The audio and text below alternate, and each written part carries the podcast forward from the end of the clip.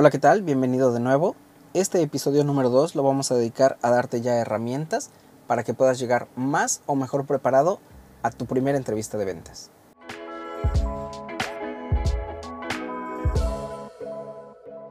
Como primer consejo, lo que te puedo decir es que antes de ir a tus citas de ventas, empieces a practicar en casa con una grabadora, con tu celular o con lo que tengas a la mano tus negociaciones, tus conversaciones.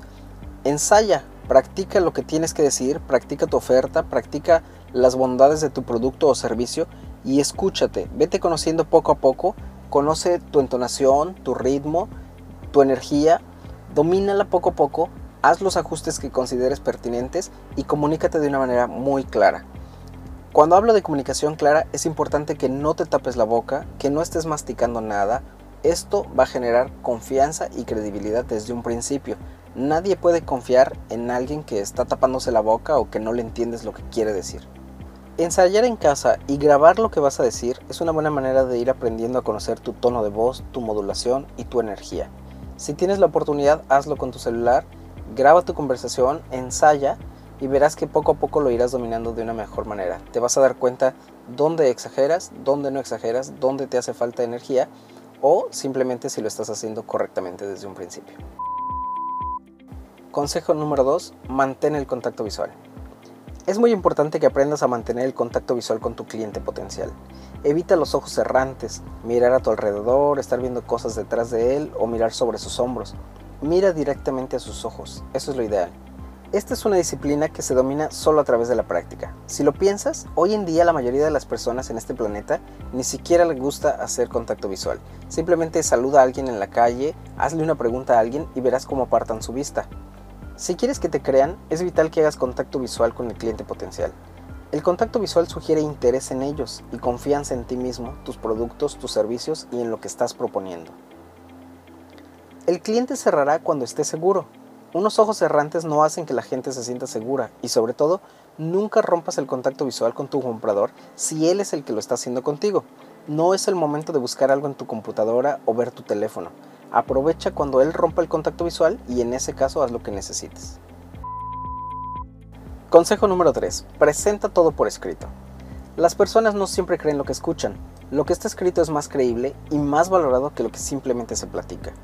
Hay un viejo dicho que nos encanta y que es el eslogan de nuestra empresa, Talk is cheap en inglés, que, que sería algo así como hablar es muy fácil.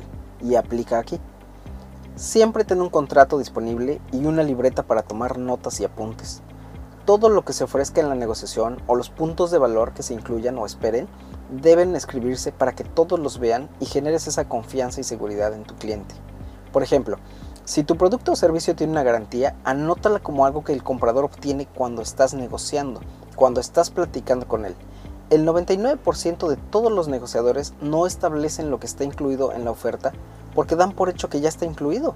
Se olvidan de volver a recalcarlo por escrito y ese recalque hace sentir al cliente que lo está obteniendo en ese momento. Hace sentir al cliente que está obteniendo algo de ti y no al revés. No se está sintiendo que le están vendiendo, sino que él está consiguiendo cosas y eso es importante. Cualquier cosa de valor debe ser acentuada. Cuando lo escribes, lo haces realidad y esa realidad puede ser utilizada para construir tus razones por las cuales alguien debería de hacer negocios contigo. Ojo, no utilices nunca el poder de la escritura en tu contra mencionando lo que no incluye. En su lugar, busca siempre dejar claro lo que sí incluye. Siempre ten una pluma lista contigo. Cerrar un negocio es genial, excepto para el que se encuentra sin un bolígrafo y un contrato listos. Recuerdo una vez que estaba cerrando un trato en el que mi cliente acababa de aceptar y busqué mi bolígrafo en mi bolsa y sorpresa no estaba. Y cuando le pregunté, me dijo que él tampoco traía por lo que él propuso una segunda reunión, la cual nunca llegó. Todo fue porque yo le di tiempo de retractarse. El prospecto simplemente lo tomó como una señal de que no debería firmar, ya sabes, el típico caso mexicano de por algo pasan las cosas y simplemente no firmó. Quédate lo mayor posible con el cliente y evita dejarlo solo. Es importante que continúes creando y reforzando la credibilidad con tu cliente. Cada vez que dejas al cliente para verificar algo o dejarlo con otra persona, creas dudas e incertidumbre en la mente de tu comprador. Los vendedores de automóviles son conocidos por esto, por dejar a sus clientes e ir a visitar a sus gerentes para verificar una u otra cosa. Esta es la mayor preocupación de los compradores de automóviles, ¿lo sabías? Este ir y venir crea un antagonismo indebido en las negociaciones y reduce el valor percibido, reduce la experiencia del cliente y además te extiende el tiempo de cierre. Pero ojo, esto no significa que no haya un momento apropiado para dejar a un comprador y traer a una autoridad para un cierre. Esto puede ser muy poderoso siempre y cuando no se use en exceso. Uno de los mayores errores cometidos en las negociaciones, especialmente por parte de vendedores muy experimentados, es la supuesta capacidad errónea de determinar quién es comprador y quién no. En otras palabras, no juzgues a un prospecto antes de tiempo. He estado en decenas de transacciones cuando me dijeron que no había manera de que la persona cerrara y porque simplemente los traté como si pudieran, lo hicieron. Independientemente de las circunstancias, sin dinero o sin presupuesto, sin el que toma las decisiones, no puedes tú tomar una decisión por el cliente. Independientemente de lo que escuches, trata siempre al prospecto como si fuera un verdadero comprador. No puedo negar, como todos, que frecuentemente examino al prospecto en busca de signos para ver si hay posibilidad de que demuestre que puede comprar. Ya sabes, ¿no? Como su reloj, la marca de la camisa, el traje, el collar, el auto en el que llegaron o la zona por donde viven. Sin embargo, no todo es evidencia. Independientemente de lo que digan, siempre me digo a mí mismo, todo comprador es comprador hasta que se demuestre lo contrario. Trátalos como compradores y se convertirán en compradores. Siempre recuerda que puedes llegar a un acuerdo con el cliente. Esta es una cuestión mental que debe desarrollarse más en todos nosotros los vendedores y que debe protegerse con todo. Confía en que existe la posibilidad de que puedas llegar a un acuerdo. Dice el dicho, donde hay voluntad, hay una manera. Mantén siempre una actitud positiva sin importar la respuesta del comprador. Esto es crítico. Mantener una actitud positiva aun cuando no comulgues en cómo responde tu comprador, sin importar cuál ridícula sea su excusa, tú mantente cool, mantén tu posición y mantén una actitud positiva y profesional durante toda la negociación. Se dice que no siempre puedes controlar lo que sucede en tu entorno, pero siempre puedes elegir cómo respondes a esto. Cuando estás cerrando, es vital que controles tu estado independientemente del de tu cliente. Cuando te vuelves negativo porque el comprador está negado, solo hay un resultado y nunca va a ser positivo. Cuando a pesar de la negativa te mantienes en tu posición, solo te hace ver mucho más profesional. Esto debe ser practicado tanto por vendedores nuevos como experimentados, pero si a mí me preguntas, creo que lo deben de dominar más, debemos de controlarlo más, los vendedores experimentados. Porque una realidad es que entre más profesional y más exitoso te vuelves en las ventas, ese largo historial de éxitos te van formando un ego enorme que puede tornarse en tu contra, tornándote intolerante, arrogante, tanto en tus respuestas como en tu conducta.